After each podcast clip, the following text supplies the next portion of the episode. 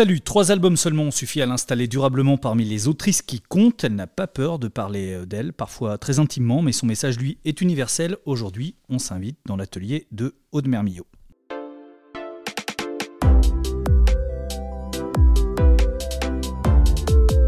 Dans l'atelier BD, un podcast original proposé par Paul Satis. Bonjour Aude. Bonjour.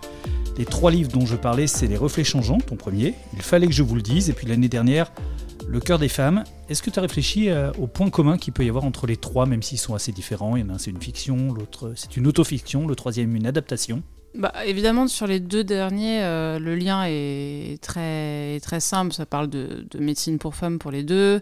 Je raconte la vie de Martin Winkler dans le numéro 2 et j'adapte son bouquin dans le numéro 3. Mais je pense que ce qui peut donner une couleur euh, globale euh, à mes livres, c'est que j'aime plonger un peu dans les failles en fait de, de ce qui fait qu'on est humain. Donc euh, un peu les zones d'ombre, un peu les, les nuances. Euh, j'aime bien les silences aussi. Donc dans le premier, ça, ça parle de, et de suicide, et de guerre d'Algérie, et de, de paternité. Donc à chaque fois, c'est un peu du doux amer.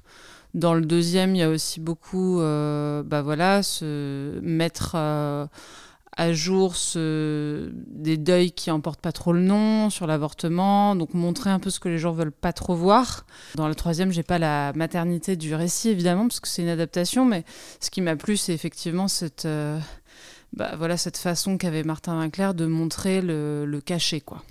Ici, on est chez toi. C'est d'ici que tu travailles. Oui. Dans ton salon. Oui. ton atelier, c'est ta table où tu manges. C'est ça. En fait, j'y mange plus du coup. J'ai fait que travailler. Est-ce que tu t'es un peu étalé Je me suis un peu étalée. Tu travailles comment Je travaille euh, sur mon iPad. Donc, euh, en gros, mon boulot, c'est dessiner à l'iPad et écouter des podcasts euh, depuis mon ordi.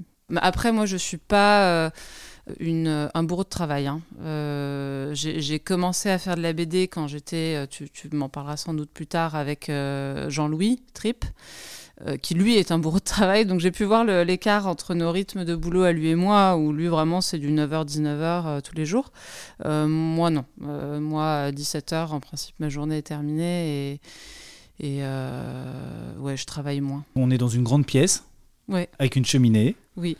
On est dans une petite ville de l'Ain. Oui. Il y a une très grande bibliothèque oui. avec beaucoup de bandes dessinées, mais Tout pas que. fait. Pas- mais pas que, ouais. Dans les bandes dessinées, il y a, y a quoi essentiellement? Bah, C'est Il y a éclectique beaucoup, bah, pas, pas autant que je voudrais en fait. Je me rends compte quand même que je vais quand même beaucoup dans ma propre famille de bouquins, donc il y a principalement du roman graphique. Et de temps en temps, euh, je me laisse euh, happer par, euh, par d'autres types de récits et, et c'est chouette parce que ça me surprend, ça me fait un autre plaisir de lecture. voilà. Il y a quelques cadres au mur, mais pas tellement qui ont trait à la bande dessinée. Non, alors il n'y en a pas tellement tout court parce que j'ai la crainte de mon état des lieux de sortie. Ça fait des trous forcément. voilà. Donc euh, non, en fait j'ai beaucoup de j'ai beaucoup de boulot de potes euh, que j'ai pas forcément mis. Il y a une euh, planche de BD qui est au mur. euh, non, il y en a il y a quelques il y en a quelques-unes quand même. Il y en a une de Magasin Général. Euh, avant, j'avais laissé la version de Loisel et la version de Jean-Louis. Là, j'ai laissé uniquement la version de Jean-Louis. Euh, Il y a des dessins de, de Baudouin. Euh, Il y a une planche à moi euh, de mon futur album. Voilà, mais c'est vrai que j'ai pas trop tapissé la, la maison de bande dessinée. Ouais.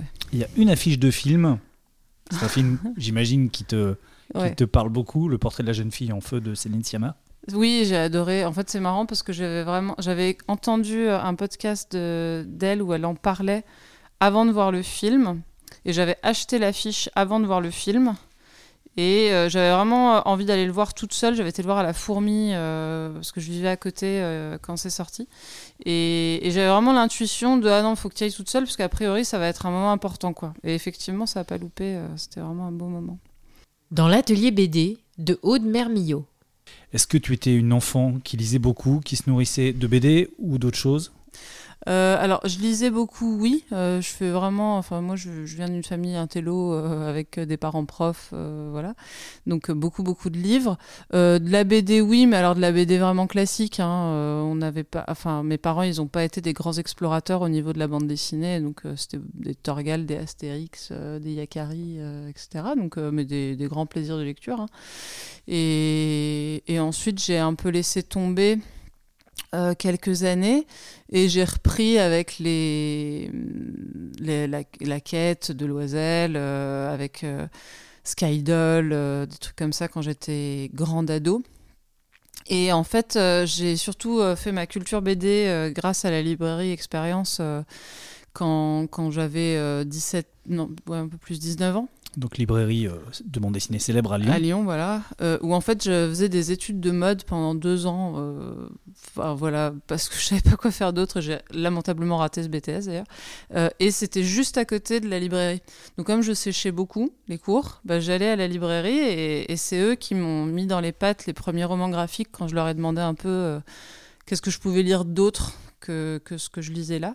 Et ils m'avaient filé, je me rappelle, Pilule Bleue et Le Combat Ordinaire. C'était mes deux premiers, euh, mes deux premières lectures euh, un peu hors des, des sentiers battus de l'époque, quoi.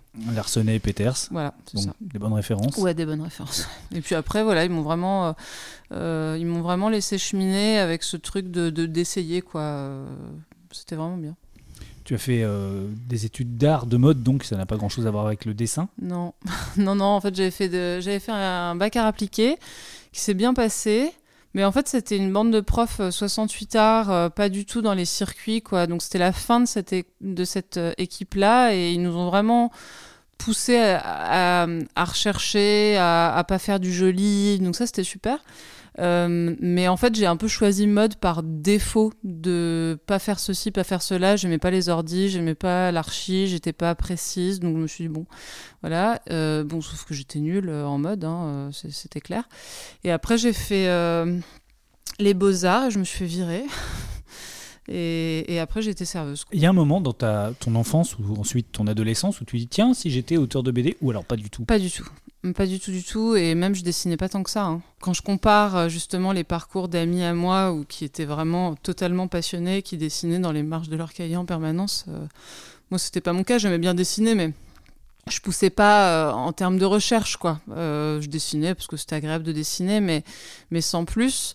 et, et, ce qui a été le, un peu un déclic, c'est que j'ai été en couple avec un auteur de BD quand j'avais 21 ans euh, qui, qui, malheureusement a pas fait grand chose en fait, donc il est resté un peu euh, inconnu, mais qui avait une librairie BD à Toulouse. Euh, où du coup j'ai lu beaucoup de trucs là-bas et il organisait pas mal d'expos donc j'ai pu rencontrer des auteurs. Et voilà ça a été mon entrée là-dedans mais je trouvais que ça avait l'air vachement trop compliqué. Ce qui a vraiment déclenché le truc c'est que j'ai acheté une tablette graphique quand j'ai ouvert mon blog voyage. Et ça m'a en fait euh, libérée parce que j'avais plus l'angoisse du dessin raté, parce qu'en fait je dessinais pas très bien. Je suis même assez mal. Et du coup, j'étais toujours face à des dessins ratés. Et contrairement à des personnes qui vont pousser, qui vont oser euh, rater, recommencer, moi, ça me déprimait complètement. Et la tablette graphique m'a fait respirer. quoi. Certains disent la tablette graphique, on peut tellement recommencer et refaire que ça devient presque fou parfois mm. dans le perfectionnisme. Mais toi, au contraire, tu avais l'impression que c'était quoi Une béquille? Ouais, c'est ça. Euh, c'est qu'en fait, j'ai commencé euh, des petits trucs sans prétention. Euh, dans le blog voyage où je faisais des petites illustrations très inspirées Pénélope Bagieux, Margot Motin à l'époque, tu vois, mais plus axé sur le voyage. Euh, voilà. Et, mais par ailleurs, euh, j'étais serveuse donc à, Bruxelles euh, et dans, un, dans une brasserie très connue, le Verskuren, où il y a beaucoup d'auteurs et d'éditeurs en fait qui boivent des coups. Et du coup, j'ai rencontré pas mal de gens là-bas. et je dessinais pas bien, mais j'avais le scénar des reflets changeants en fait qui était qui était fini quasiment, quoi, euh, que j'avais commencé à écrire quelques, quelques années avant. Et en revanche, ce que j'ai découvert euh, au fur et à mesure, c'est que le sens de la narration, par contre, je l'avais. Donc j'avais pas le dessin, mais euh, narration, écriture, enfin découpage et écriture, ça, ça allait. Et c'est ce que en fait les éditeurs m'ont dit. Ils m'ont dit c'est pas c'est pas acquis pour le dessin, donc il faut que tu bosses mais ton histoire elle est bien et le rythme, la façon dont tu le racontes, c'est bien quoi. Tu l'as commencé quand, Les Reflets Changeants? Donc c'était un scénario à la base, une idée à la base Ouais, en fait, euh, le truc, c'est. Bon, bah là, je spoil un peu l'histoire, mais. Euh, donc mon grand-père est, décédé, mais quand j'avais 3 ans. Et euh, ma mère nous avait dit que c'était un suicide, mais nous avait pas dit comment. Enfin, elle nous avait menti, en fait, entre guillemets, parce qu'on avait 3, 6 et 9 ans, donc voilà. Et elle nous avait dit qu'il avait pris des médicaments. Et bon, j'ai eu su que c'était pas la vraie façon, donc j'ai demandé à mon père, qui m'a dit que donc mon grand-père s'était mis devant un train. Et il s'avère que, euh, je sais pas, peut-être un mois après, j'étais moi-même dans un train qui a roulé sur quelqu'un. Je me rappelle que dans ce train, en attendant les 5 heures d'attente, parce qu'il faut attendre le légiste, enfin tout ça, j'ai commencé à, à, imaginer cette histoire avec ces deux points de vue de la passagère et, du, et de la victime. Alors on peut rappeler, hein, il y a trois, personnages principaux dans Les Reflets Changeants. Il y a ce vieux monsieur qui est donc inspiré de ton grand-père. Il y a une jeune femme et puis euh, un homme, un quinquagénaire. Donc ils se croisent effectivement, euh, plus ou moins d'ailleurs, sans vraiment avoir d'interaction les, uns avec les autres. Mm, mm. Euh, le grand-père, donc le vieux monsieur, ça c'est ton grand-père. Les deux autres sont complètement imaginaires? Bah en fait, le donc il y a donc il y a la passagère, le conducteur du train et, et la victime. on va dire que le conducteur était pas mal inspiré de mon ex-compagnon de l'époque et euh, la passagère un peu de moi, mais on va dire un peu de moi plus jeune, quoi. C'était plus que je me rappelais de qui j'étais plutôt quand j'avais 18 ans, alors que Les Reflets Changeants, il est sorti, euh, j'en avais 27, donc euh, 10 ans plus tard. Donc je me rappelais plutôt de mon, mon adolescence et grande ado, euh, voilà. C'est comme ça que c'est né, et du coup j'ai écrit ce truc, mais en en pensant pas que ça deviendrait forcément quelque chose. Mais alors euh, pourquoi t'écris en te disant euh, juste parce que l'histoire te trottait dans la tête et tu t'es dit ça, ça peut faire quoi? Un scénario de BD, de film un euh, bouquin? Non, ouais, de BD quand même. Je pense que je le pensais un peu en BD, mais en fait, c'est, allez, ça a été, ça m'est pas arrivé souvent. Ça m'est arrivé deux fois, une fois pour les reflets changeants et une fois pour une histoire qui que je ferai après là, qui, qui est signée pour le Lombard, mais après ce que je fais actuellement. Euh, ou c'est de la fiction. Je sais pas, il y, a une espèce de, de truc d'inspiration dans l'écriture qui arrive et où ça file, quoi. Et, et où euh, cette histoire m'est un peu tombée dessus et je l'ai écrite et ça a été finalement assez rapide. Euh, ça a pris euh, peut-être une semaine ou deux à, l'écrire et puis ensuite j'ai dû repeaufiner parce que j'avais jamais fait de scénario de BD donc forcément fallait fallait un peu faire de la dentelle. Mais euh, mais je crois qu'elle m'est tombée dessus très rapidement et qu'ensuite je l'avais dans les mains et je savais pas trop quoi en faire en fait. C'était compliqué de te faire éditer? Je crois que tu as gagné un prix hein, pour pour bah ce scénario. ouais moi ça a été super simple en fait. donc je vraiment incroyable. Je, je, suis pas du tout passée par les tuyaux difficiles ou tu fais des petites pages euh, et où t'espères, t'envoies des trucs, t'attends les mails et tout. Euh, parce que donc, euh, dans cette fameuse brasserie, venez boire le couple David van der Meulen et Nathalie Van Kampenhout, qui travaillaient à l'époque comme éditrice au Lombard. Et c'est à elle que j'ai montré les prémices des reflets changeants. Et c'est elle qui m'a dit, tu devrais présenter le prix Raymond Leblanc. C'est dans un an, parce que là, ça venait de se finir. Et euh, donc moi, je suis partie au Québec à ce moment-là, euh, dans un atelier de BD. Et j'ai bossé pendant un an sur ce dossier, en fait, pour essayer de m'améliorer en dessin, de faire des pages qui, qui ressemblaient à quelque chose.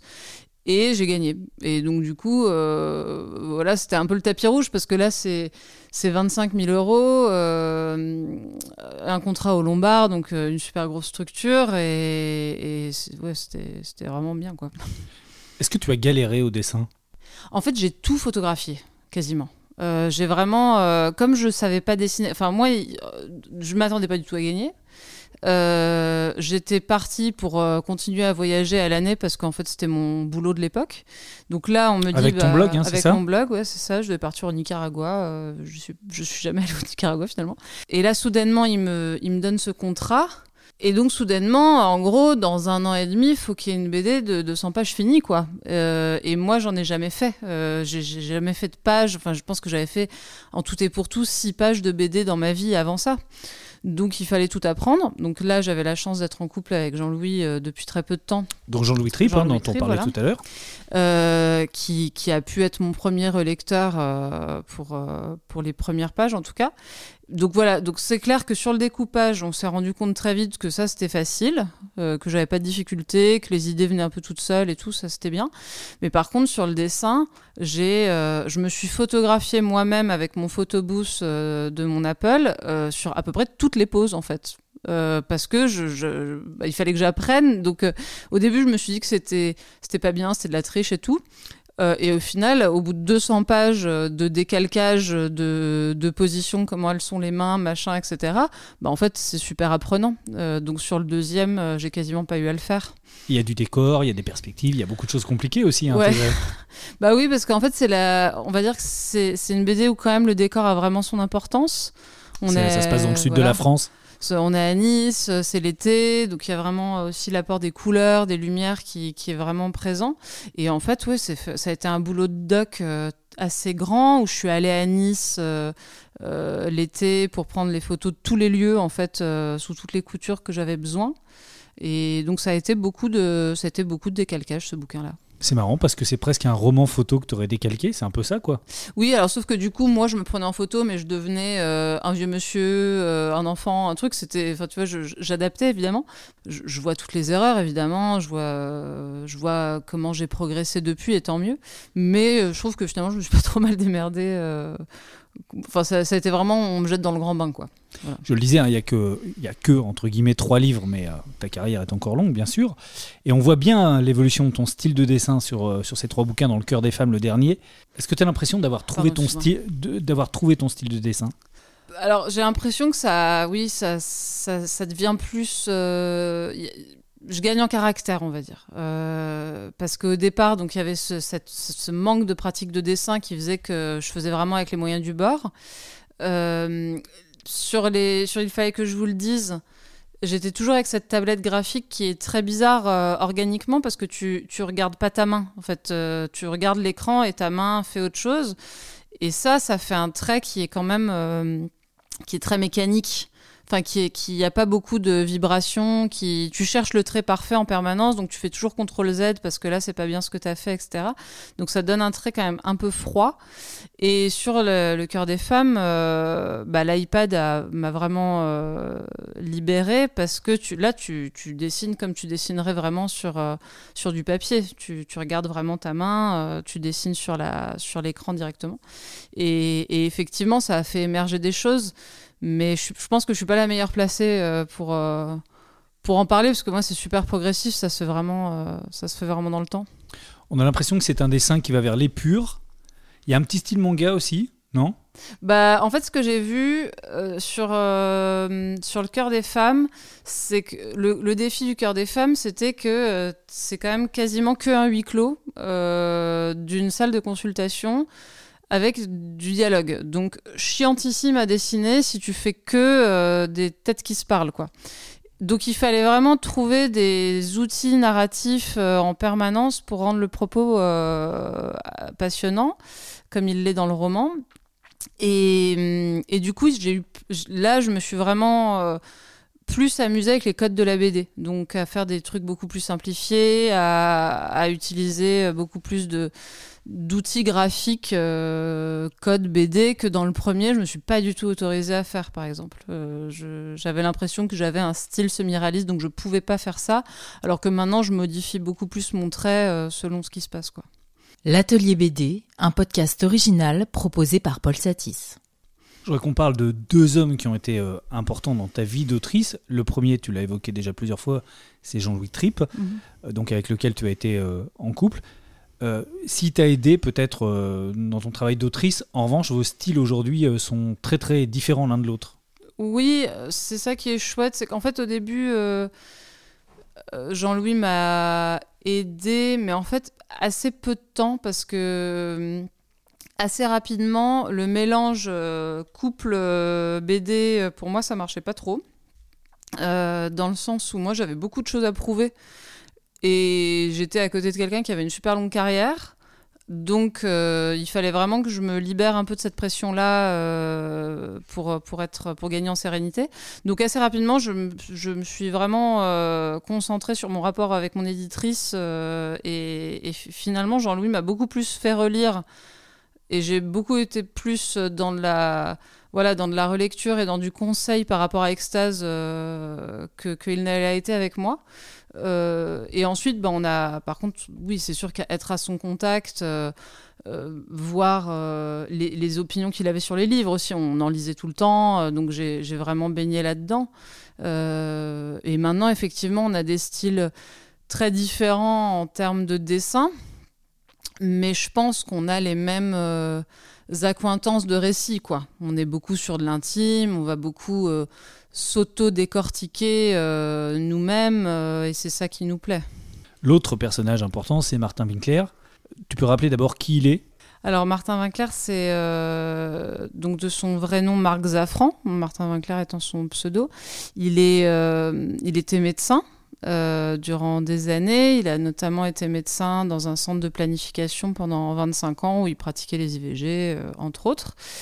Et il a commencé à écrire euh, dans la trentaine, je pense. Et maintenant, il, ne pratique plus, mais depuis lors, il a vraiment écrit pléthore de, livres, que ce soit des romans, euh, des essais, euh, des, enfin voilà, il, adore la pop culture euh, et, beaucoup de romans par rapport au médical. Et c'est devenu une figure de, je sais jamais si on dit pro ou poupe, Prou, figure de proue figure de proue. oui. Ok, voilà. Euh, de la médecine bienveillante, quoi. Donc, euh, il a vraiment, lui, été, euh, pour le coup, décortiqué le, paternalisme qui se passe dans, au sein de la médecine. Et lui, tu le lisais avant de le connaître? Alors moi je l'ai lu bah, donc quand j'ai avorté à 24 ans, j'ai une copine qui m'a passé Le cœur des femmes, le roman. Et donc je l'ai lu euh, vraiment alors que je vivais ça. Donc évidemment, c'était une lecture assez euh, vibrante pour moi à ce moment-là. Et il avait un, site qui existe toujours euh, où il avait une espèce de, hotline par mail où on pouvait le joindre pour lui dire j'ai ci, j'ai ça, je comprends pas, aidez-moi. quoi. Et je l'avais fait pour je sais plus trop quoi, un truc en lien avec l'IVG. Et j'avais été épatée qu'il me réponde dans la journée hyper gentiment, super disponible et tout. Donc j'avais même cru que c'était pas lui au début, qu'il avait un community manager ou je sais pas quoi. Et quand j'ai emménagé à Montréal, enfin non, j'étais déjà à Montréal, mais j'avais j'avais écrit donc le scénar euh, de Il fallait que je vous le dise, qui ne me concernait que moi du coup euh, à cette époque-là. Et je l'ai rencontré, je lui ai proposé qu'on se rencontre. Je savais qu'il avait été euh, scénariste pour Spirou, enfin qu'il aimait vraiment la BD parce que je voulais qu'il écrive une annexe euh, à mon bouquin avec un regard médical en fait. Euh, et finalement, on s'est rencontrés, on, a bien euh, tchatché, on s'entendait très bien. Et assez rapidement, je me suis dit, mais ce qu'il a à dire est beaucoup trop précieux pour une annexe que la moitié des gens vont pas lire. Euh, voilà, donc je lui ai proposé d'être euh, le personnage, le deuxième personnage central du, bouquin. Quoi. La première partie, c'est toi, tu racontes ton IVG. La deuxième partie, c'est lui, où il raconte ses débuts de, jeune médecin et la difficulté qu'il y avait à pratiquer des IVG à l'époque. Euh, pourquoi tu as décidé de raconter ce moment très intime de ta vie? En fait, au moment où, où j'avortais, il s'avérait que la veille de mon test de grossesse, je crois, j'avais ouvert un blog, euh, mais caché, où, j'avais donné l'adresse à personne, quoi. Où c'était juste pour moi, parce que j'aimais bien le format blog pour, euh, l'écriture.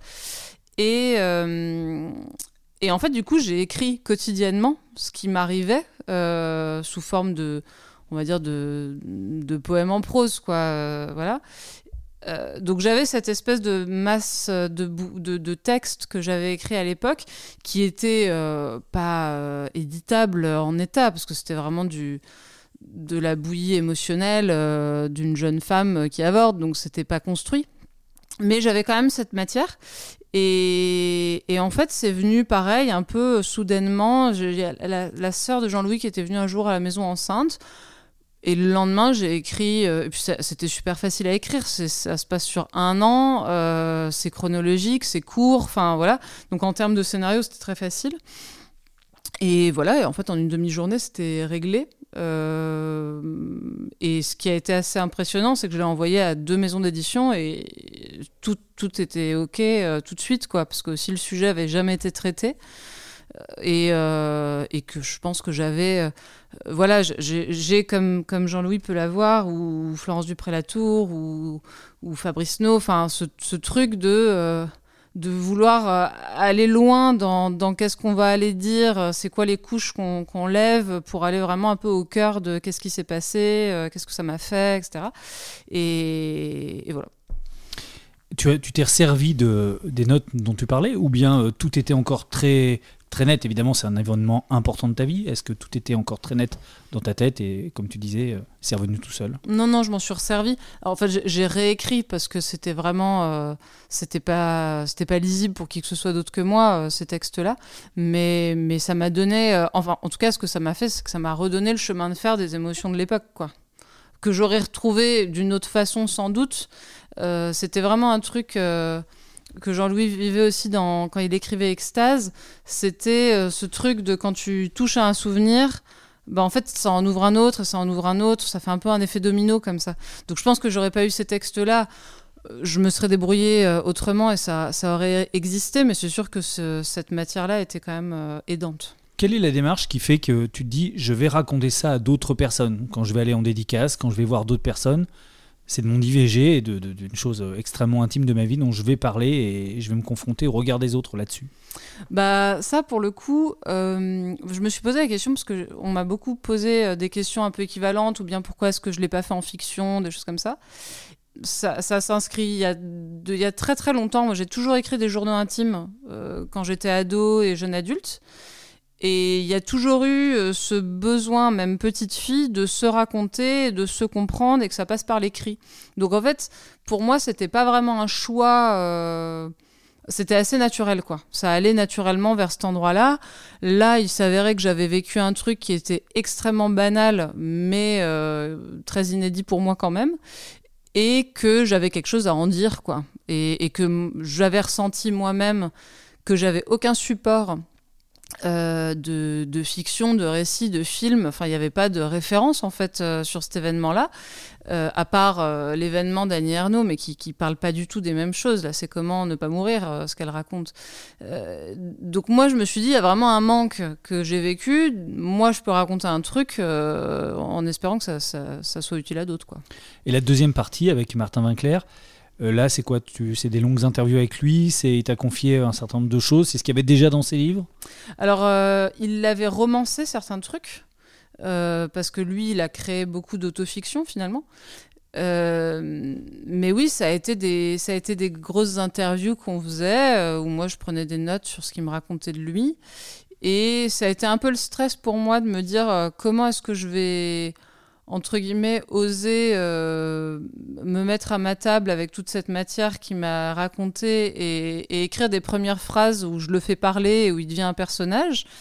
Et finalement, en fait, ça a roulé tout seul. Euh, c'est pareil, ça a, été, ça a été très fluide.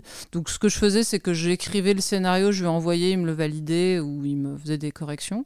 Et, euh, et voilà. C'est une belle histoire d'amitié qui est née à ce moment-là avec Martin Vinclair.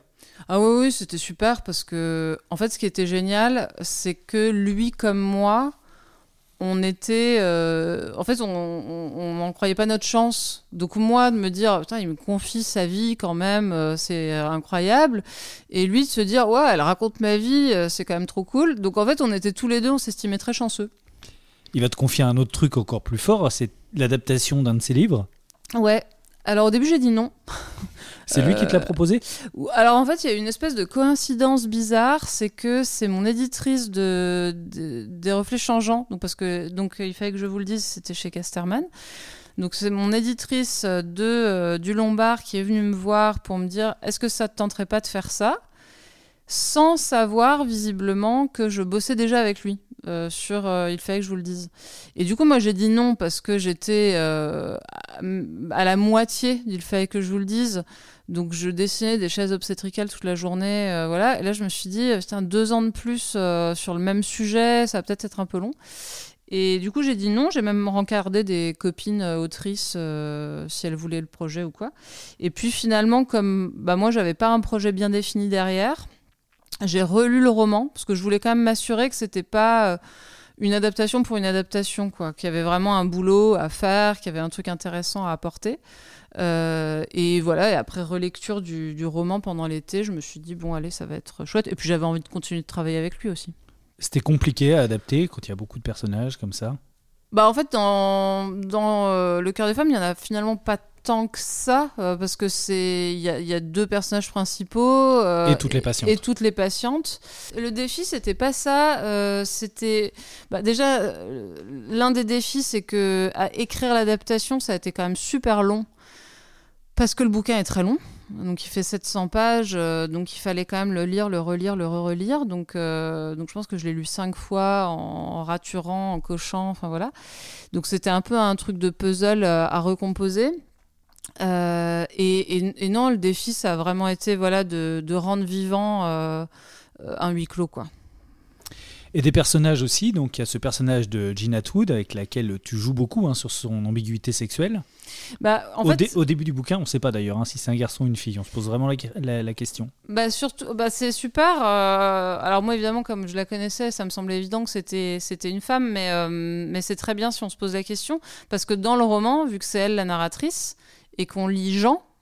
euh, Bah en fait, pendant euh, un certain nombre de pages, on est persuadé que c'est un homme. Surtout qu'elle est tellement insupportable avec les femmes qu'on n'imagine pas que ça puisse être une femme. Et ça, c'est un des, coups de génie de, Martin Winkler, c'est d'avoir euh, inversé les genres. On n'est pas avec un jeune médecin sexiste et une mentor qui va lui apprendre à être plus gentille. C'est c'est l'inverse. Et, et ça rend le personnage vachement plus intéressant. T'aimes bien d'ailleurs hein, la complexité des, des personnages. Même le personnage du grand-père, je reviens au reflet changeant, qui est un raciste et qui l'assume. Mhm. D'être un raciste, il a des raisons de l'être et tu l'expliques.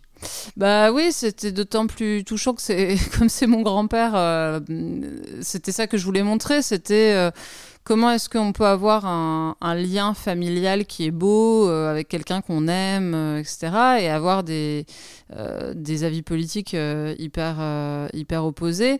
Et puis là, il y a alors moi, je, défends. complètement la décolonisation évidemment et j'ai eu d'ailleurs pas mal de gens qui m'ont dit que j'avais été un peu sévère avec les pieds noirs mais moi, j'ai grandi avec l'opinion de ma mère, qui pour elle était, c'était complètement légitime que l'Algérie euh, redevienne algérienne. Mais effectivement, bah, plonger là-dedans et le montrer euh, tel que, de toute façon, c'est ces journaux intimes hein, que j'ai mis, euh, c'est vraiment les vrais. Donc, euh, donc j'ai pas, j'ai pas modifié. Mais c'est vrai que montrer ça, bah oui, c'était, c'était un, c'était pas évident. D'ailleurs, j'ai demandé l'autorisation à ma mère avant.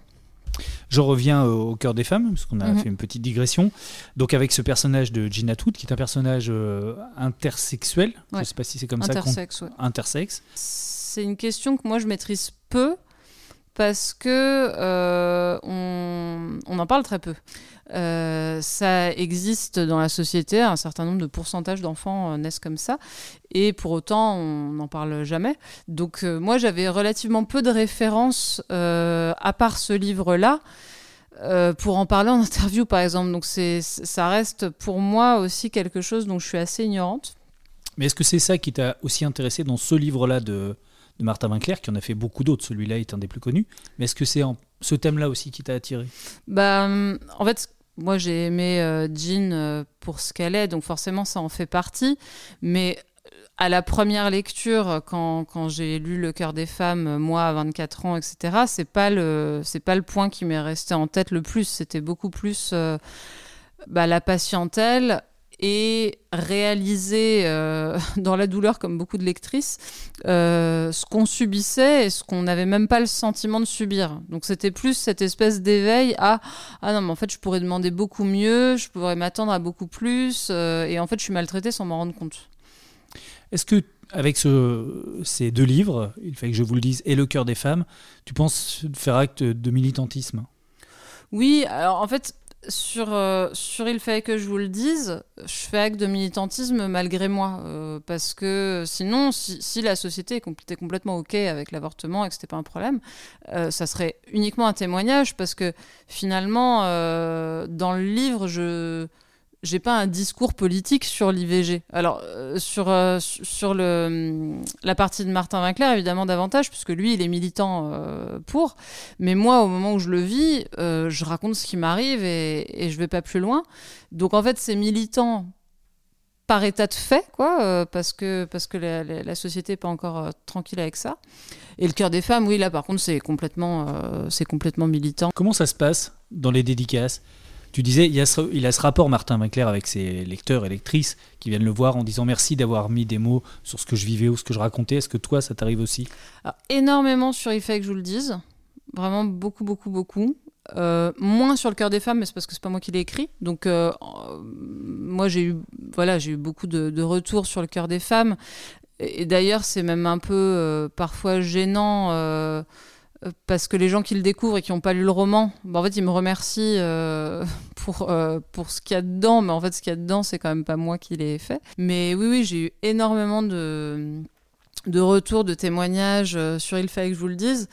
Et, et même pour être honnête, parfois c'était un peu trop. Enfin, alors pas du tout pour ce qui est de la dédicace et des, conférences, tout ça. Moi là, c'est toujours un grand plaisir euh, de rencontrer les gens et, quand ils viennent me raconter, et se confier, je trouve ça super précieux. Mais, mais parfois c'était un peu submergent sur les réseaux sociaux en fait, parce que du coup euh, j'ai eu beaucoup beaucoup beaucoup de témoignages qui me sont venus euh, sur Instagram en message privé notamment. Et moi en fait, je sens un peu un déséquilibre entre dans la relation, parce que moi en fait c'est des gens que je connais pas et, voilà. Donc c'est vrai qu'il y a eu un moment où je m'étais dit que, que j'avais un peu envie de, de couper euh, pour pas être le réceptacle de tout ça non-stop quoi. Et tu cherchais pas non plus à être porte-parole de quelque chose? Non, c'est ça, c'est que évidemment on a, bah, on est voisine de- d'expérience, euh, donc euh, donc ça, ça, ça rapproche, mais c'est plus le côté euh, immatériel des réseaux sociaux qui rend la, qui, qui rend l'échange un, un peu un peu difficile quoi. Dans l'atelier BD de Aude Mermillot. On arrive à la fin de cet entretien et c'est le moment des questions rituelles. D'abord, dans ta bibliographie, quel est, euh, dans tes trois albums, celui que tu préfères, même si c'est difficile de, cho- de choisir entre ces trois enfants? Ah ouais, c'est vrai que c'est dur. Euh, Bah, c'est dur. c'est dur parce qu'en plus, j'en ai que trois, quoi.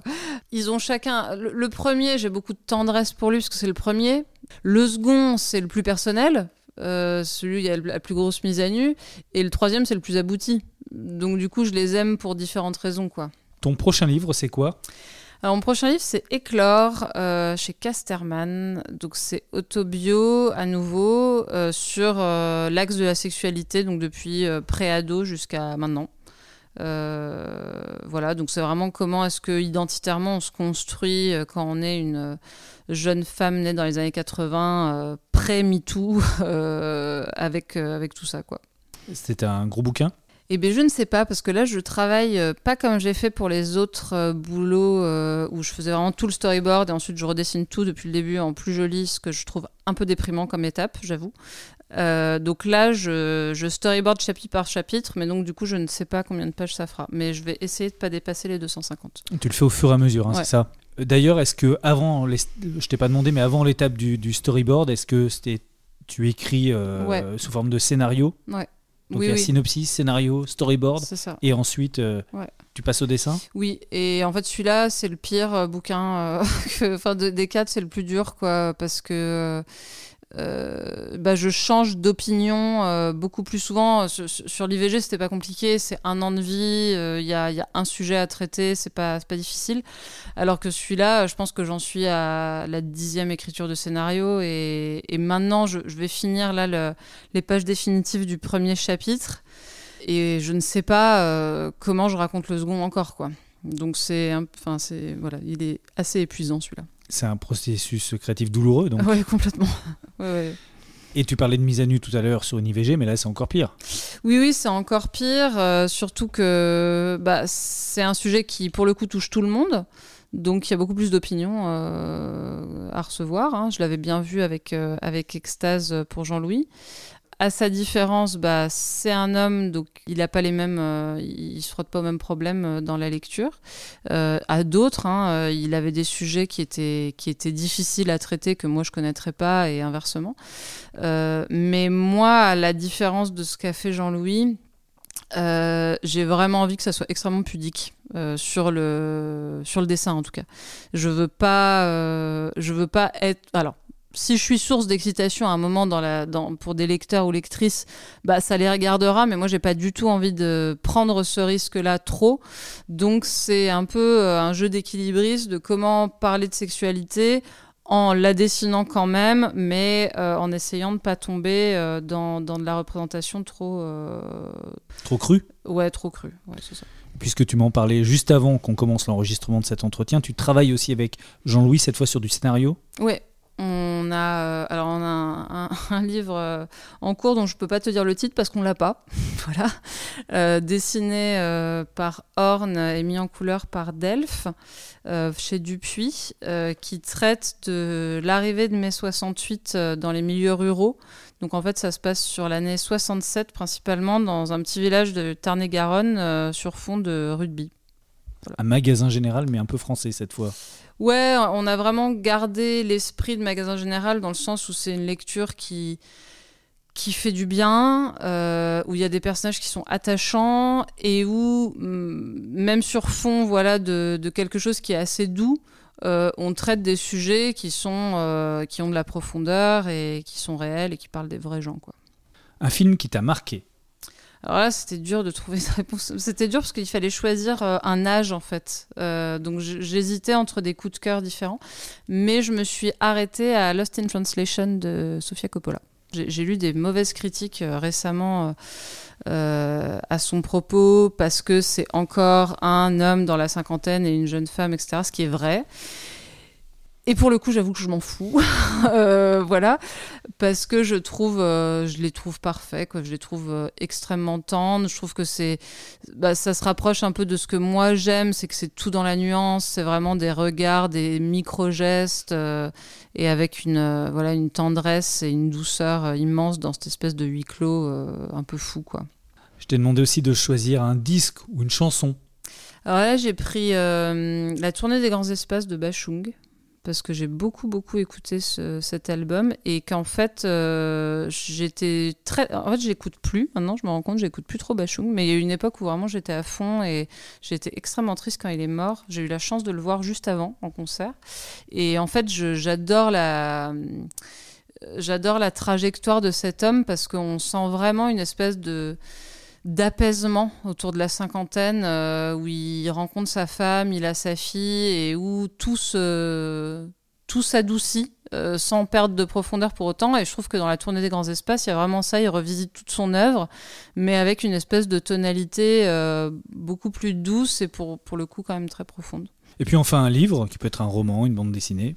Eh ben j'ai choisi mon dernier, le dernier roman que j'ai lu, parce que j'ai adoré, euh, c'est Les Furtifs euh, d'Alain Damasio. Euh, je lis pas beaucoup de SF, mais là pour le coup celui-là c'est un, vraiment un immense coup de cœur et avec ce sentiment assez rare d'être triste de voir que ça se termine et tu te dis ah les personnages vont me manquer. Voilà c'est c'est un livre que j'ai adoré parce que extrêmement sensitif, ça parle vraiment de ça parle vraiment du vivant, euh, avec euh, une histoire de paternité très touchante, euh, avec un père qui cherche sa fille disparue, très très beau.